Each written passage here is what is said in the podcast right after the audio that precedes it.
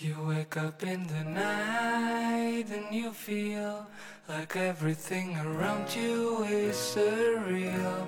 You cannot find the day and let go of all the things that haunt you from within, of all the things that make you feel so unreal.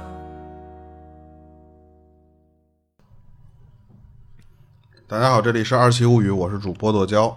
大家好，我是老猫。啊、咱今儿又到了讲案件的时间了。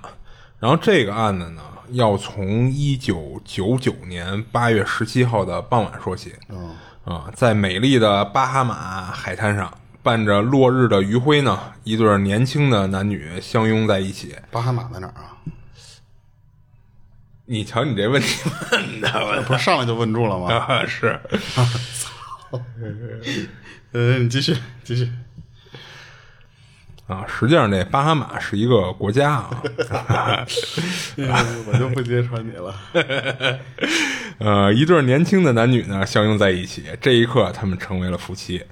这个新娘呢名叫艾普尔·巴博，她出生于美国的一个普通家庭。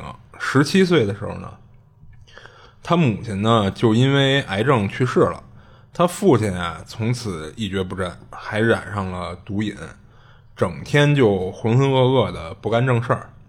家里头呢还有一个九岁的妹妹和一个年仅一岁的弟弟。作为大姐的这个艾普尔啊，就不得不承担起了照顾弟弟妹妹的责任。她不仅要一边上学，一边打工挣钱补贴家用，还要负责准备家人的一日三餐。嗯，等于他父亲现在有就跟没有没区别了。对，然后还在读高中的这个艾普尔啊，被这突如其来的变故呢，就有点压得喘不过气来了。但是他却毫无怨言。毕业之后呢，这个艾普尔就辍学了数年，就等于他只是高中毕业，就没上大学，专职啊就照顾家人，一直到他弟弟妹妹有了一定的自理能力，他终于获得了喘息的时间。这个母亲的死呢，使他念念不忘，同时呢，也是为了追求美好的未来。已经二十三岁的艾普尔选择了进入医学院深造，攻读癌症相关的专业。嗯，在大学里啊，这个艾普尔加入了一个叫做 KD 的姐妹会，在那儿呢，他如获新生。一名姐妹会的成员啊，曾这样描述他，就是说这个艾普尔啊，是那种又漂亮又大方的女孩儿，就男生站在她旁边呢，都不敢直视她的眼睛。这个艾普尔呢，大受欢迎，他热情开朗的性格呀，使他很快就成为了这个大家庭的一份子。不仅如此呢，他的世界也将很快迎来另一道新的曙光。在一场大学联谊会上，这个艾普尔啊遇到了自己的如意郎君，叫贾斯汀。贾斯汀呢是一名俄克拉荷马大学工商管理硕士学院的高材生。这俄克拉荷马你知道在哪儿吧？我先发问，在美国啊。你等着。呃，与那些稚嫩的小男生啊并不一样。这个贾斯汀呢，成熟自信，他直视艾普尔的眼睛，就是比较有勇气，而且呢，与他侃侃而谈，言语中啊还带着睿智，又不失一些幽默的味道。这一点呢，就深深的吸引了艾普尔，俩人很快就展开了热恋。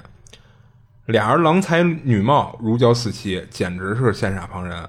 不久之后呢，贾斯汀就带着这个艾普尔去见了自己的父母。贾斯汀的母亲啊，对这个未来的儿媳妇儿可以说是赞不绝口。于是，在恋爱仅仅十个月后，俩人便举行了婚礼。不过，一些姐妹会的闺蜜啊，为这个艾普尔感到担忧，认为这场婚礼呢有点操之过急了。俩人还没有完全了解对方，就等于是他们觉得有点闪婚的意思了。但是看到艾普尔脸上快乐的笑容啊，大家也都把这些话就吞到了肚子里，也只能是纷纷的为他献上了祝福。度完蜜月后呢，夫妻俩来到了乔治亚州工作，并把艾普尔的弟弟妹妹接到了身边抚养。对贾斯汀来说啊，本来应该是甜蜜的二人生活，却多了两个陌生的孩子，这并不是他想要的。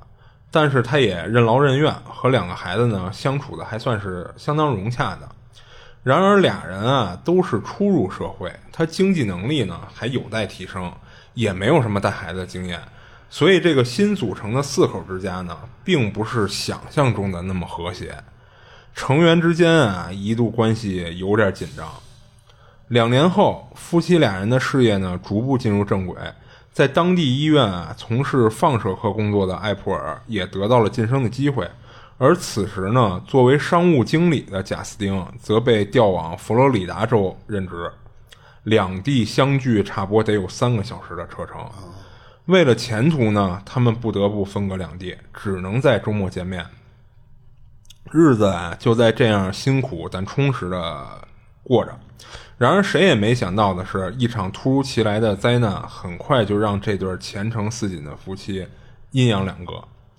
在二零零二年八月十七号这一天呢，是俩人的结婚纪念日。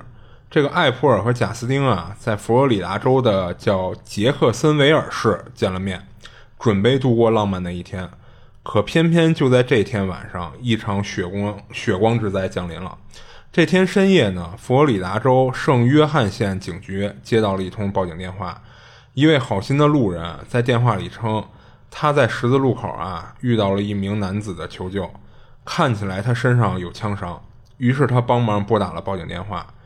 救护车警员呢很快抵达了现场，而这名受伤的男子正是贾斯汀。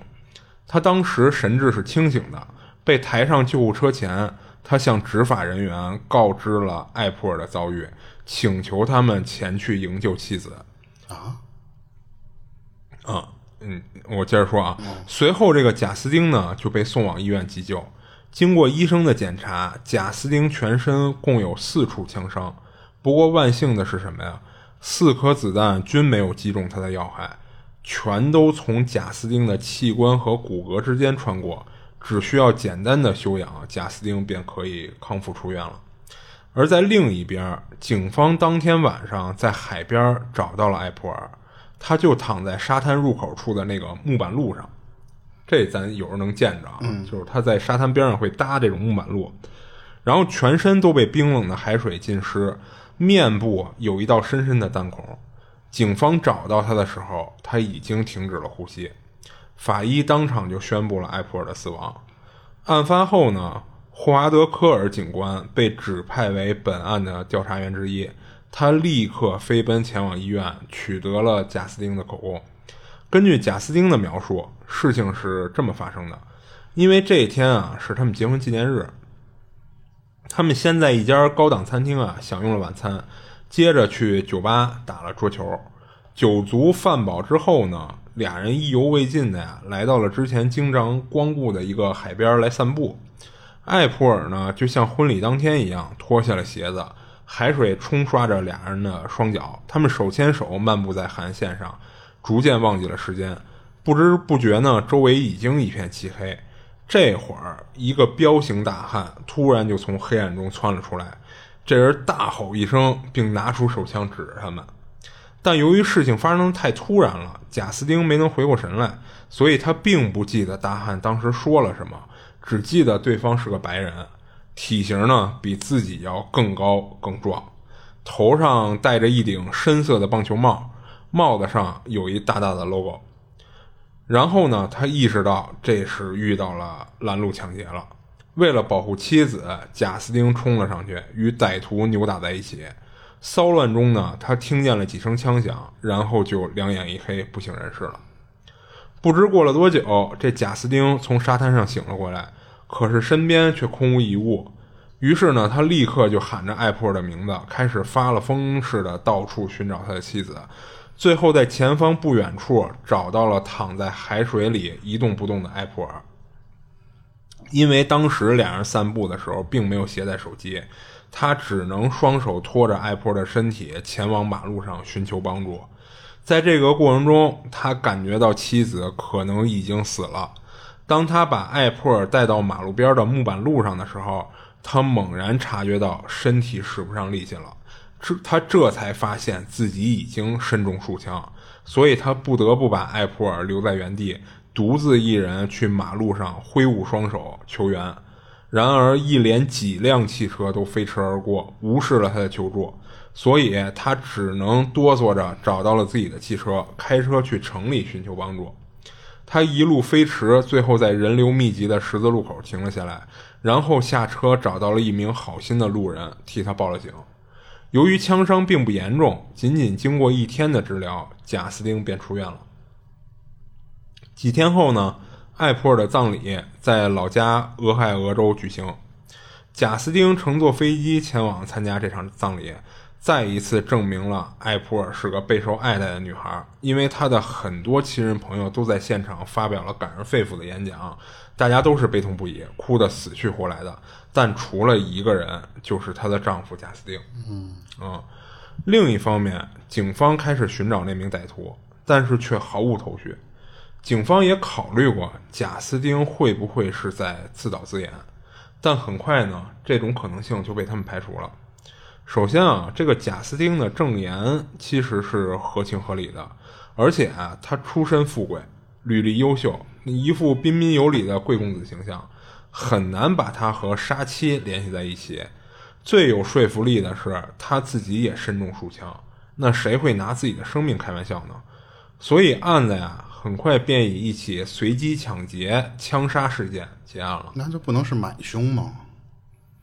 就是连他一块开枪打，是吧？对，呃，但是有这么一个问题，咱后边稍微分析，咱后边再分析吧。然后包括很多艾普尔的家人在内啊，几乎所有人都对这个贾斯汀的遭遇纷纷表达了同情。因为你想，呃，结婚其实俩人还算是新婚夫妇，结婚没有多长时间，等于就丧偶了，对不对？按理说应该正是甜蜜的时候呢，然后有人还对他的英勇行为啊表示赞扬，因为按照贾斯汀的口供，他和歹徒歹徒上去搏斗了，嗯，虽然最后没有用吧，啊，但是有三个人对这个结果持有不同的态度。第一个人是谁呢？是本案的负责人之一科尔警官，他发现案件啊有很多疑点。首先呢，就是所有的经过都是出于贾斯汀的一面之词，没有发现任何的实物可以证明那名拦路歹徒的存在。嗯，对。而且贾斯汀呢，对于歹徒的外貌描绘啊非常模糊。其次啊，案发的海滩其实是属于一个人迹罕见啊人迹罕至的郊区，时间还是在夜里。能不能遇到个人都不好说，那什么样的歹徒会选择在一个荒无人烟的沙滩抢劫呢？然后另外啊，贾斯汀中枪之后开车进城求援的路途长达整整十六公里 啊，在路途中会遇到很多的住宅和商店，那为什么一个身中四枪的人没有就地求援，而是舍近求远的开车进入十多公里外的闹市区进行求援呢？然后贾斯汀对此的解释啊，是因为当时啊时间已经太晚了，他不想打扰那些已经入睡的居民。科尔警官认为贾斯汀的这个解释很牵强。bullshit。还有最可疑的一点是，当警员们带着这个贾斯汀来到海边指认现场时，见到此情此景的贾斯汀掩面痛哭了起来。但是科尔警官敏锐的发现，贾斯汀其实没有流下一滴眼泪，光打雷不下雨，他只是用手捂着眼睛，发出呜呜的声音。这一切呢，都让科尔警官认为贾斯汀在说谎。于是啊，他向上级反映了这一情况，但很快便有目击者称，在当晚马路边看到了可疑的车辆。但是上级呢，仍然选择把重心放在了随机抢劫上。他上级还是认为是这种可能性。迫于压力呢，科尔警官也只能妥协。然后第二个人啊，就是第二个质疑这个事儿的人是谁啊？是这个艾普尔的好友，叫安博米切尔。就是他们在 KD 姐妹会中相识的，从此呢，这俩人就成为了无话不谈的闺蜜，等于是一见如故。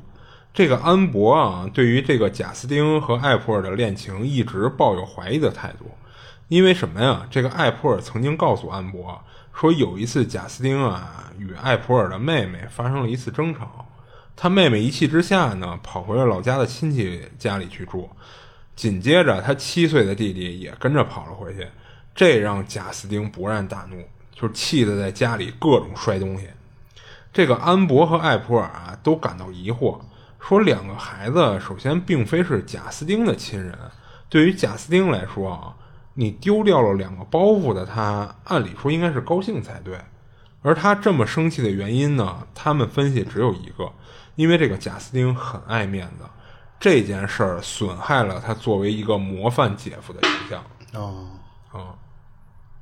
然后艾普尔还告诉过这个安博什么呀？说贾斯汀很在意自己在别人眼中的形象，就几乎达到了一种病态的程度。就是他有一条高中时期保留下来的牛仔裤，每个月他都会定时的穿上这条裤子，然后站在镜子前打量自己。你知道为什么吗？嗯。因为他要观察呀，是否自己保持了体体型，就是他的体型保持的还好不好。一旦发现啊，我怎么穿着有点紧绷了，有点穿不进去了，他就会立刻绝食好几天来控制体重。不仅如此啊，他还以同样的条件要求自己的妻子，也就是要求艾普尔。就这种压力啊，让这个身材本就比较娇小的艾普尔就有点苦不堪言。每次她与丈夫吃饭的时候，她都会小心翼翼，不敢多吃一口，就生怕贾斯汀看见她多吃就会生气。最重要的一点是啊，这个艾普尔还告诉安博说，贾斯汀啊和其他的女人有染，他们因为这个事儿呢发生过争执。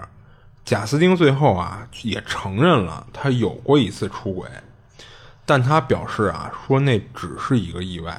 再也不会发生了。嗯，男人都该都会犯的错误啊。于是这个艾普尔就原谅了他。这个女人的第六感呢，让这个安博感到这个贾斯汀啊，一定和她自己闺蜜的死有关，所以她坚定的支持艾普尔的亲属不接受调查结果，要求警方重查此案。而第三个觉着有问题的人呢，也是最重要的一个人。她就是艾普尔的姨妈，叫帕蒂·帕里什。在艾普尔的家属中啊，他父亲呢是个瘾君子，两个弟弟妹妹啊还是未成年人，所以这个从小就看着艾普尔长大的姨妈就成了亲属中最有发言权的人。而他呢还有一个特殊的身份，这个帕蒂啊是一名俄克拉荷马州的法官，他知道一个惊人的内幕。这个侄女，也就是艾普尔，曾经告诉过他，贾斯汀啊，为他们夫妻俩人各买了高达两百万美元的人寿保险。啊，这个艾普尔曾经质疑过，说你这个保额太高了呀，说你这么高保额，那其实会对他们的生活造成不小的负担的，就是因为你保额高，意味着你要交的保费也高，对不对？他有钱呀，谁有钱呀？贾斯汀啊。贾斯汀只是家庭条件好，并不代表他就是有多少钱。俩人毕竟是刚迈入社会没多少年，所以其实手里没有那么多钱。所以这个艾普尔就觉着你这么高保额的这个保单，那我们要交的保费实在太太高了。但贾斯汀呢，就坚持要买这个两百万美元的保额，而且一下是两份嘛，相当于是。而更可怕的是什么呀？贾斯汀目前因为股票的亏损和各种高消费，已经负债了五万美元。啊，这个帕蒂法官啊，有着几十年的从业经验，在了解案件中的种种疑点后啊，他认定这个侄女一定是被贾斯汀精心算计给害死的。于是他代表艾普尔家属对调查结果表示了强烈的质疑，希望警方能够重新。搜查证据，还原案件的真相。然而，无论贾斯汀的嫌疑有多大，此案呢仍属于一个死无对证的情况，没有任何证据可以证明这个贾斯汀策划了整起事件，或者和艾普尔的死有直接关系。出于疑罪从从无的原则，这个贾斯汀呢没有任何是没有受到任何的处罚。他回到了家乡俄亥俄州，很快开始了新的生活，还交了一个新的女友。同一时间呢，这个匪夷所思的案情啊，也引起了媒体的注意。就多家电视台媒体都争先报道了这起案件。三名反对调查结果的发言人这会儿站成了同一战线，他们分别向媒体揭露了贾斯汀丑恶的一面和案件中的种种疑点，将案件的全貌呈现在了观众面前。那群众的眼睛是雪亮的呀，这个舆论瞬间就倒向了艾普尔家属一方。得到民心之后呢，这个姨妈帕蒂以法官的名义再次向警方施压。通过各方努力，这个圣约翰警局啊，终于决定重启调查。因为他说的话还是挺有分量的。呃，其实这只是一方面，但其实你看啊，它不属不隶属于同一部门，嗯，理论上它是不能干涉的，对吧？所以他们最后要借助这个舆论、舆论、媒体的力量，嗯，对吧？向警局施压。重启调查之后呢，这个科尔警官就得以独揽侦查大权了。这个艾普尔的支持者呀，万众一心，发誓要让这个贾斯汀付出代价。但事实是否真如众人猜测的一样，是贾斯汀自导自演的一出好戏呢？那一切还得用调查结果说话。一转眼，两年时间过去了。二零零四年，警方突然以涉嫌谋杀的罪名逮捕了贾斯汀。那可想而知，好面子的贾斯汀坚决否认了所有罪名。但检方这次啊，没有按照常理出牌。他们在没有决定性的证据的前提下，向贾斯汀发起了指控。其实这步棋啊，让检方胜利的概率变得非常的难以预测。一旦失败，他们可能会成为全国的笑柄。嗯。那么究竟是什么发现让检方做出如此大胆的举动呢？那这个要从十十。二零零六年的六月开始，就是经过两年的筹备啊，一场针对贾斯汀谋杀罪名的审判在圣约翰法院举行，现场坐满了双方家属，检方呢派出了两名最年轻的公诉人作为代表。哎，其实这块我一直不理解啊，他这个事儿为什么要派出两名最年轻的公诉人作为代表？按理说这这种案件本来他们就对检方不利，对不对？因为他没有这种实质性的证据证据。那这会儿应该找一个经验最老道的公诉人，对对吧？对啊。而相反的是什么呀？是被告的辩护方是一名经验非常丰富的老律师啊。他们可能觉得已经胜券在握了。那我觉得不会啊，因为你看从前面来看，他们是没掌握什么铁证的。行，咱接着往后讲啊。然后庭审开始呢，控方先发制人。首先呢，就请出了科尔警官作为第一证人发言。他如实的讲述了案件中，就是通过侦查发现的种种疑点，包括了贾斯汀驾车行驶的路程不合理等等。然后呢，又请出了贾斯汀的情人，证实了他确实有出轨的事实。然后辩方啊，随后发起了反击。这个老律师呢，从艾普尔身上沾有贾斯汀的血迹啊。来证明他所言属实，他确实有拖拽艾普尔移动的行为。随后呢，他又请出了一名法医专家，现场解说了贾斯汀的四处枪伤。辩方认为，虽然这个四处枪伤啊，并没有伤及要害，但离致命呢，其实只有一步之遥。其中位于那个肩胛骨附近的一处子弹穿孔，离大动脉就只有一厘米距离。就离他脖子上那个大动脉，如果稍微有点偏差，贾斯汀便可能命丧黄泉。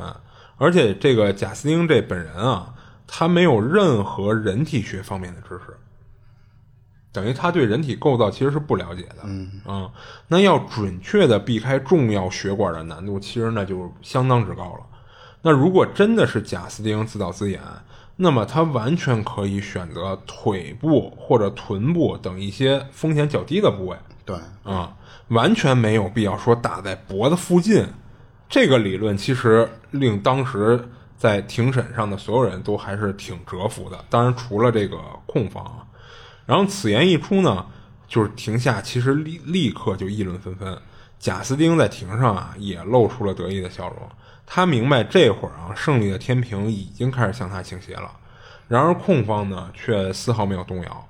只见控方的律师啊，面不改色的要求出示更多的证据。第一件证物被呈上来了，那是两张两百万美元的保单，其中一张呢，被保人是艾普尔，而受益人是贾斯汀。等于其实这两张的受益人全是贾斯汀。啊，嗯。不是，那自己死了，受益人怎么写自己啊？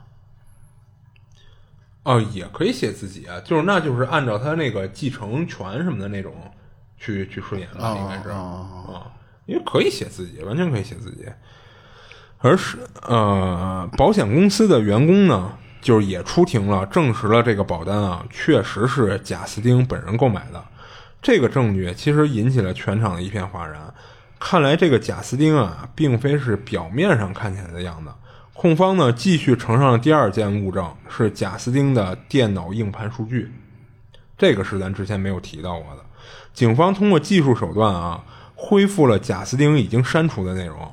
他们发现，在案发前几个月里，贾斯汀曾经在网上研究过朝什么地方开枪不会受伤的问题。我操啊！他搜索过相关的词条啊，而且呢，他还搜索了医学枪伤，像什么右胸腔、手臂、肩胛骨、手掌等关键词。而这几个关键词部位啊，有一些正好和他。中枪的位置是完全一致的，嗯啊，那这无疑是一枚重磅炸弹了。现场当时就炸开了锅，控方呢乘胜追击，连续甩出了第三件证据，同样来自于贾斯汀的电脑数据。现场播放起了音乐，是一首来自枪炮玫瑰乐队的著名歌曲《我曾经爱过他》。歌词歌词里呢，主唱反复唱着几句话。我曾经爱过他，但我必须杀了他。那为什么要放这首歌？啊，你听我接着往后讲啊。播放完毕以后呢，控方就指出说，这首歌啊，在艾普尔遇害前几个小时内被下载到了贾斯汀的电脑里。然后呢，在警方没收贾斯汀的电脑之前的一个小时内，从他几百首歌单中，只有这首歌让他从电脑里给删了。我操！啊。钱花背锅了，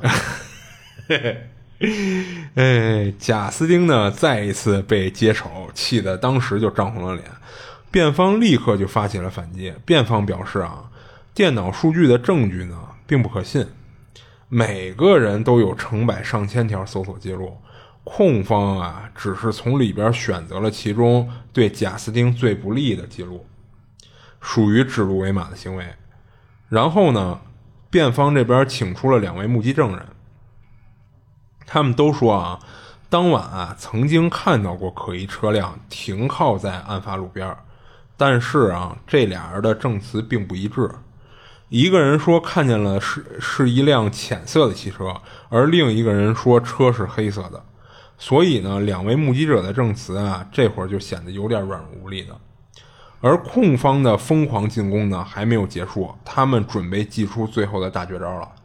一张艾普尔遗体的现场模拟图被呈现在了大屏幕上，图中显示，艾普尔左脸颊中枪，鲜血顺着弹孔流出，一直延伸到地面。如果贾斯汀的所言属实，他是在水边发现了妻子的遗体，然后他用双手放在艾普尔的腋下。拖住他，以这个姿势前行几百米，来到了木板路上。那么这个过程中，已经死亡的艾普尔，他头颅一定会左右颠簸的摇晃，血液应该流的满脸都是，而且会在沙滩上留下痕迹。而事实上正好相反，艾普尔的血迹只是整齐的流向他脸颊的一边，而整个海滩上也没有发现任何血迹。这说明艾普尔的身体并没有被大范围移动或者大动作搬运过的迹象，同时也沙滩上没有任何血迹。哦哦，你是说拖行的过程中是吧？对对对。啊，我以为是说在案发地点。案发地点，案发地点是有，就是那个木板路，案假。按发地，我说就是他中枪的那个地方，很有可能被海水冲走了。啊，对对，因为那个按照这个贾斯汀的证词啊，他是等于是在水边上发现的艾默尔的尸体，对吧？但是他在往那个木板路拖，势必会有一段路是完全没有水能浸到的。嗯，你明白什么意思吧？因为他不可能在水边上平行着拖，因为那个路板路，咱木板路啊，咱可以想成就是从那个柏油马路下到海滩的那个衔接的那段。对不对？其实它是离水边很远的，嗯啊，所以它必然会斜着拖过来，那肯定会有海滩上应该是留有血迹的，但是警方并没有找到任何血迹，只在木板路上有啊。这个发现呢，其实对于贾斯汀来说是毁灭性的，就全场瞬间就鸦雀无声了，所有人好像都知道了答案了。而直到这里，双方的观点都已经阐述完毕。最后呢，控方叫马特·福克斯曼做了结案陈词。他说：“这个贾斯汀啊，不只是想要逃避法律的制裁，他也想要那两百万美元的保险金，他还想要大家对受害者的同情，而且他还想被人们视为一个英勇救妻的英雄。说这个贾斯汀这根本就是贪得无厌。”而事实上呢，就是以上的这些辩论其实只是冰山一角。真实的庭审持续了整整一个星期。庭审结束后啊，这个陪审团迟迟不能达成一致。所有关心这场官司的人，这会儿都急得像热锅上的蚂蚁。一直到了第四天下午，就是等于这个陪审团的，就是商议达成一致的这个过程，一直持续了四天。嗯。到第四天下午，在没有任何直接证据的前提下，十二名陪审团员一致通过达成判决：被告贾斯汀一级蓄意谋杀罪名成立，建议判处死刑。听到这个消息呢，现场所有的艾普尔支持者就都流下了释怀的眼泪，只剩下呆若木鸡的贾斯汀和他的父母，他们都不敢相信眼前的事实。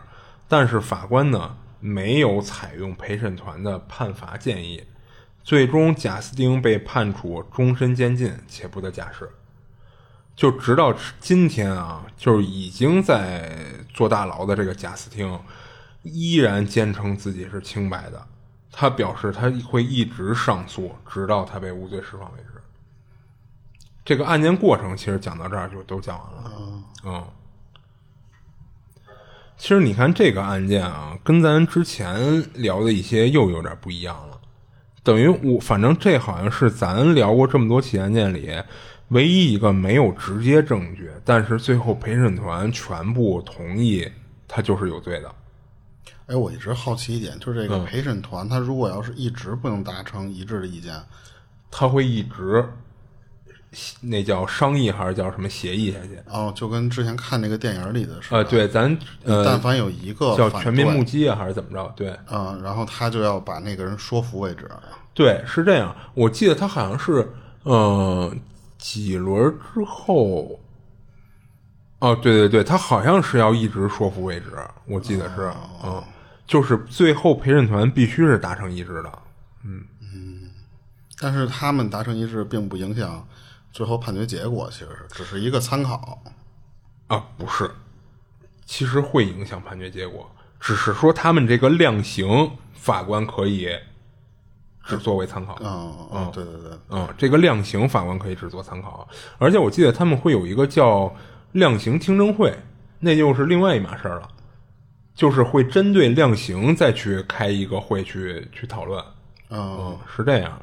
所以这个其实可以算是，比如说一审判决下来的他的判决结果，就是或者说他的量刑结果，然后之后可能还要会开那个量刑听证会。嗯嗯。哎，但是我很好奇的一点是，这种情况下，那个保险真的会判吗？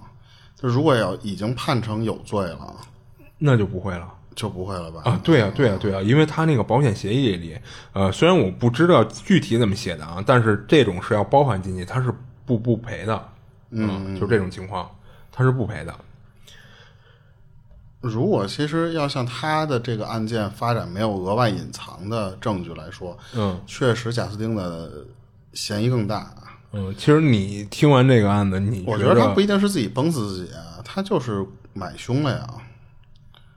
他为什么要自己打自己呢？自己打自己的那个枪口距离，还有那个弹道是都能测算出来的。对，其实我之前想过这个问题，就是有可能是有人跟他合谋干这事儿，对吧？嗯。但是那你说，如果是合谋的话，按理说他应该跟那个同伙，就如果啊，他被枪击这个事儿也是计划好的，也在计划内，嗯，那俩人应该提前定好了枪击位置。嗯。他既然最终目的是为了这个保险赔付，那他就不能把自己置于这种我可能随时会死的情况啊，对啊，啊。那如果俩人定好位置，那你觉得这个贾斯汀他真的会定在其中一个中弹位置是脖子附近吗？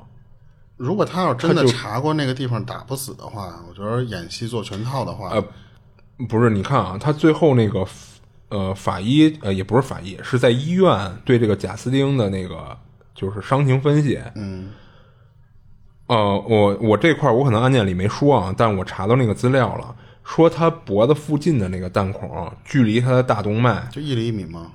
啊啊啊！对，他所以我的意思就是说，他先查了一下，说打哪儿不会出现问题，然后我再让你去打就可以了。呃，不是，但你说只是那个地方，因为可能觉得准吗？那就是专业杀手干的事儿了，就不是贾斯汀他需要考虑，他肯定要找一个，你不能找一个二五仔过来就随便崩两枪。嗯，但其实。我并不觉着专业杀手能精准到这份上。你如果要是一个真的自己崩自己的话，就像我刚才说的那种，我不觉得是自己崩自己。你离自己很近的这种弹道是很容易发现的，而且你要是比方顶着自己胸口打一枪，呃，对他那个是有灼烧痕迹。哎，对对对对，是不一样。我并不觉着是他自己崩自己，就是如果啊，我认为这个事儿是贾斯汀。自导自演，我也认为他是有一个同谋的，我没觉得他是自己崩自己，你知道吧？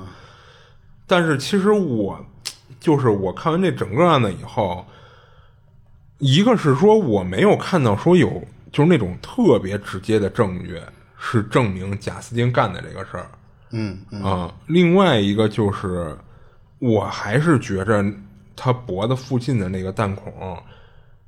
那真的就是太铤而走险了，除非真的就是我赌命了，啊啊！但是如果啊是图钱的人，一般不会说拿自己的命去玩儿。反正一般电影里面看他们要说必须得洗出嫌疑的时候，都是往肩膀上打一枪也就够了。啊，对，就比如说这个这个呃，这叫什么位置啊？肩肩什么骨？肩胛骨。肩胛骨不是这块吗？就是锁骨。啊，这是锁骨是吧？哦，就反正就比划一下，然后给自己来一枪。在电影里觉着可能就很假，但是现实中其实更假的一点就是，就像我说的那些，他是能查出那个痕迹的。呃，对，就是如果是顶着打的话，那肯定跟远处打是不一样的。对对，这个最起码以现在的这个侦查手段是完全可以查出来的，而且我估计难度也不大。嗯，对吧？啊，所以就是，其实我不觉得是他自己怼着自己开的枪啊，但其实我我想的是说，会不会这个事儿不一定真是贾斯汀干的？就是假设嘛，如果要这个事儿真的是一个临时起意的，嗯，那那个凶手就是当然是真的有凶手，不是自导自演的情况下了。这个这种设定情况下，嗯，那我当然如果要抢劫的时候，我要找一个人少的地方抢劫，我可能蹲了一礼拜，好不容易有这么一。俩人跑这沙滩上玩来了，我当时就去劫你去了。嗯，在于那个他们怀疑说为什么不去人多地方？那人多地方我开一枪，所有人都听见了，我连跑都跑不了。嗯嗯，他当时怀疑贾斯汀是故意挑，不是就是挑这么一个地儿，而且那个地儿不应该有劫匪。我觉得这个理由是不成立的。嗯，就是说这个地儿，就是如果是个劫匪，也是会选这个地儿下手的，是这意思对吧？嗯嗯，而且如果真的有这么一个人的话，说实话，并没有。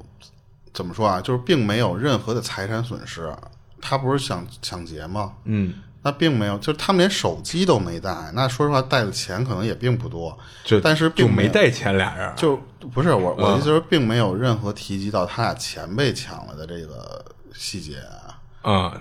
对对对对，其实是这样。但是你想，你你说你不带手机。你会揣钱包过去吗？我感觉在现代来说，他那个年代没有那么便捷的支付手段的时候，多数人都会带点现金啊。但是可能顶多就是我可能打你那一枪啊，对他年头比较早，对，还对不起我这几枪子弹钱呢，就是有可能抢不到多少钱。嗯嗯嗯嗯。所以其实你是倾向于这个事儿是贾斯汀自导自演是吗？对对。然后我觉得还有一个问题啊，就是虽然那个呃叫艾普尔的姨妈吧，就是那法官，他也查到说这个贾斯汀他是有负债的，大概五万美元嘛。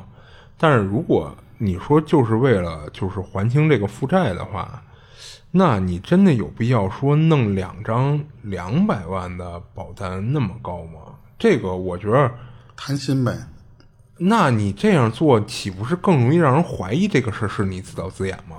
就好比如果你要是这张保单就保了一个十万，可能觉得我冒这么大风险，可能命都搭进去了，不值。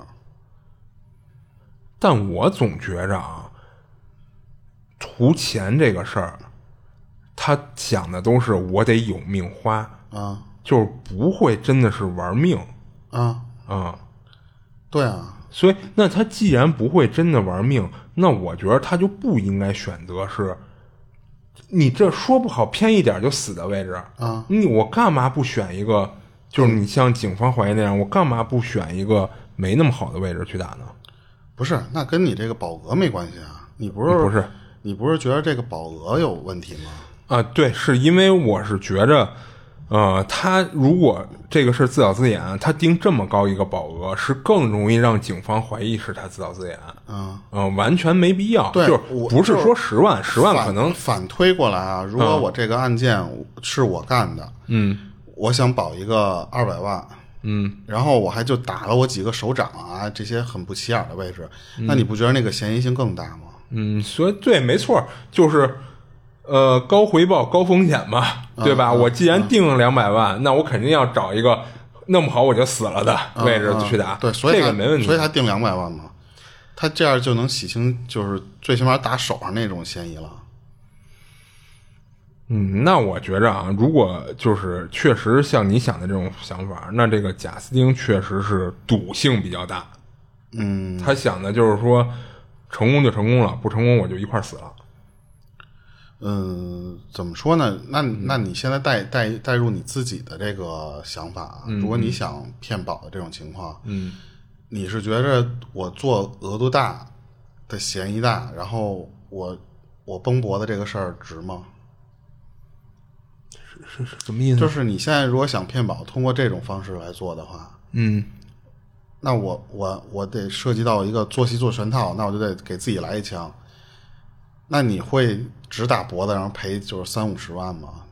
我就不会选择打脖子，因为我觉得还是那句话，你得有命花这钱，要不然你定个一个亿都是白玩儿嗯嗯啊。那既然有命花，哪怕我真是请了一个专业杀手，我并不信任说他能分毫不差，你明白吗？因为我总觉得分毫不差这事儿只有在影视作品里会出现。对对啊，对你这一个一厘米，我觉着就已经够够精细了啊、虽然听着好像一厘米是一手指甲盖儿，对不对？但我觉得这已经精细到不是你哪怕专业杀手能控制的东西了。所以要是这样的话，我会选择一个风险很低的地儿。就哪怕我在网上查完以后啊，说脖子边上一厘米这地儿没事儿，死不了人，我也不会选择这个地儿，因为这只是一厘米。他要跟我说脖子边上十厘米没事儿，我会选择这个地儿。嗯啊，呃，就是当然这只是我个人的观念啊，所以我说，如果贾斯汀按你说的他是自导自演，然后他还选择打脖子这位置，那我觉得这人是一个赌性非常大的人嗯啊啊，因为我并不觉得他会认为自己百分百能活下来，所以呢，我只能认为他是赌性特别大的一个人。嗯还有一点，其实，嗯、是就跟我之前想法有点有有点说不通的地方，啊就是如果他真的是自导自演干这件事儿的话，嗯他真的想活下去，而且他觉得这个地方确实打不死，但是他肯定想活下去嘛，嗯嗯，他肯定就去敲别人家的门了。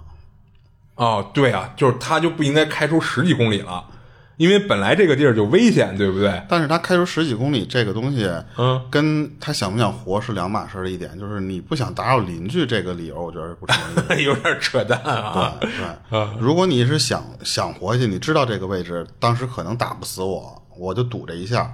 那我做的下一步的原因就是，我离最近的那家邻居。对呀，我应该立马求救。对最好只有救护车第一时间就接到我。对，不像是他在演自导自演是吧但是他跑了，但是你又说，不通，他为什么要这么干，对不对？嗯而且我觉着啊，嗯可能他们那边医院太少了，十多公里在咱这边应该怎么都能直接开到一个医院里去了。啊，是是，肯定没有咱医院这么密嘛。对对对，所以我是很难想象说他开十多公里的目的是什么。呃，对呀、你开十多公里出去，大马路上随机找一人求救，嗯，像你说的，我干嘛不十多公里我找着一医院呢？是不是？对而且你还是那句话，你求救，你你这十几公里之内真的就没有任何商场吗？你说你不想打扰任何民居，对不对？不那个有那种商场酒吧也行，对吧？嗯嗯是不是？对对，就商场说错了，就酒吧或者说那种，比如说二十四小时便利店或者怎么着啊？可能那个年代还没有二十四小时便利店啊，但是酒吧或者说这种夜场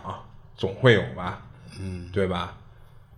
那真的就这么、呃怕打扰邻居的要开到十六公里外，所以我觉得他不管出于哪个目的，开十六公里这个事儿就不就。显得很奇怪。对，而且还有一个啊，拖行的这个东西，嗯，可能是因为咱们讲案件讲的太多了，让人看这种电视剧，觉着这种东西不正常。就是很多那种医疗知识里边说，尤其是比方，当然枪伤咱是真没见过啊，就是说那种摔伤啊，楼上摔的什么的，嗯，那个人你是不能马上拖着他走，或者你不能改变他的位置的。，对，但是很多人就是缺乏这方面的知识的，嗯，对对对，所以就不知道该怎么处理。所以可能第一反应，他目的好的一点啊，就是他想拖到路边这儿，便于求救，嗯，便于直接就就拉车上就就带走，嗯，但是刨去这一点，说实话，他那个脸已经打成那个样儿的情况下，然后你还给他拖到岸边上来，嗯，这个行为也是比较奇怪的。啊。啊，其实按贾斯汀自己的供词啊，他是说一开始他是没发现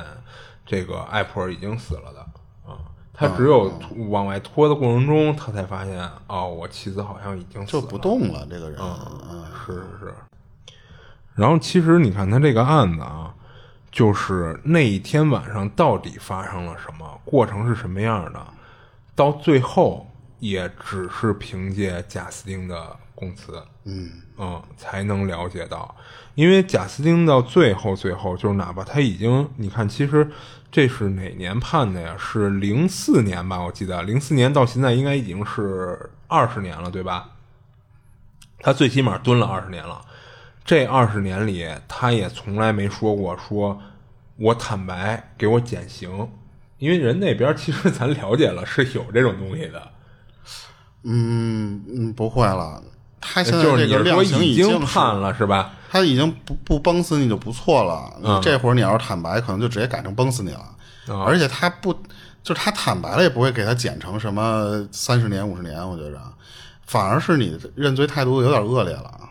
嗯你我审了你半个月，你都不说实话，你这会儿你，那你目的不纯，我是不可能给你减刑的，我不给你判死就不错了。嗯嗯嗯，哎，那你说如果当时在刚给他判完以后，他说我坦白，我承认，我要求减刑，那可能也晚了。我觉得那个判刑就是就只有在你对你得在前面，你这个叫什么坦白从宽的时候，那个时候你说是有用的。嗯嗯，你后续你再说这些东西，我感觉就没有任何意义了。而且他好像也没有那种可以让警方帮他减刑的理由。你比如说，咱有些案件啊，那些连环杀人案，有很多尸体警方找不到，嗯，对吧？甚至警方就找到一两具。我说我杀了两百多个，还有一百多个找不到呢。他我记得印象中是有那种在入狱以后，说我可以把这些位置一个一个全告诉你们，你们给我适当减刑。我记得是有这种情况的。但是你像他这个案子，好像他也就没有这种理由。他们那种减刑其实也是，比方说判你五百年，给你改成三百五十年，嗯，就是作用不大。因为是我觉得他这个情况真的是已经是最轻的了，就是无期嘛。嗯，他不可能你这种情况下给你弄一个一二十年给你放出去，我觉得这是对他们自己判罚的这个有点开玩笑了。嗯，你毕竟还是杀了一个人，就是因为不管什么情况下，这个法律判的就是你就是杀了一个人，嗯，而且你有骗保嫌疑，嗯，这相当于就是有两重罪，其实是，嗯，所以你觉得就是如果这个事儿真是贾斯汀自导自演的，他到最后他也不会把这个事儿坦白就是你说出来，顶多相当于就是啊，真相大白了，可以了，嗯。啊，并不会说啊，你你说出来真好，然后能有什么减减刑的理由了就，嗯啊，因为既定事实已经发生了嘛，啊，那其实这个事儿咱就 再往后看吧，就是看他会不会，比如说哪天心血来潮找一个出版社说我要出本书，或者是像美国那边案件那么多的情况下逮着一凶手，然后那凶手说：“哦，那三十年前那个事儿是我干的，哦，好，而且不是自导自演的。”那他那对对对那会儿可能他能放出来。对对对，别的情况下，我觉得他这会儿自己撂是没有机会的。嗯啊，这不是他自己料肯定是放不出来的。我就是说，就是因为其实还是挺了解他这个事儿真相，因为我有一种怀疑是这个事儿不是他干的，嗯，所以那可能也只能是说，比如说有某个嫌疑人，呃，或者说有某个罪犯出来说啊，当初那事儿是我干的，对吧？或者说他哪天他撂了，说这些事儿就是我干的，咱才能知道对，真正的真相了啊、行行，那咱这这期案子就到这儿吧儿。。行行行，嗯，这里是二七物语，我是主播剁椒，我是老猫，下期见。下期见。